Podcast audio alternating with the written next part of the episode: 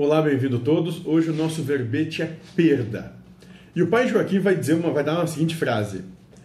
Ele vai dizer o seguinte: seja feliz perdendo. Aceite perder.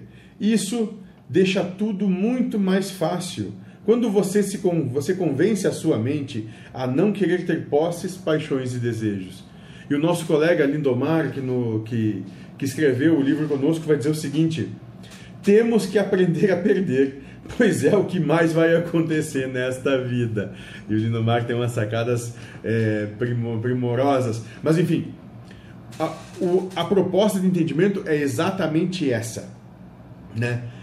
Trazer para o teu entendimento, para a tua consciência, para a tua racionalização, que perder é normal, que, vá, que vão acontecer perdas na vida, mas vão acontecer muitas, não vai ser esporádico não.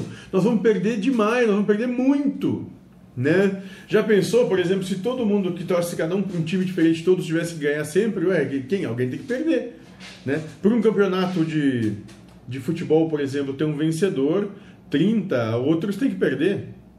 Ou 40, ou 20, eu não sei. Enfim, esse é o entendimento. Para alguém conseguir um emprego, todos os outros têm de não ter conseguido a mesma vaga. E por aí vai. Então, quando a gente traz isso, essa percepção que. E, e, começamos a domesticar nossa mente no sentido de que, de que traz a, a compreensão de que nós vamos perder, que perder é normal, a vida se torna muito mais suave. Muito mesmo porque com isso nós vamos ter a condição de tirar esse peso todo das costas, de ter que vencer sempre, de ter que dar resultado sempre, de ter que fazer tudo o tempo todo sempre.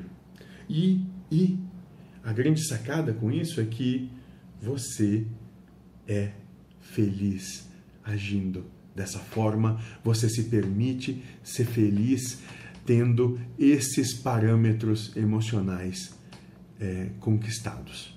Seja feliz.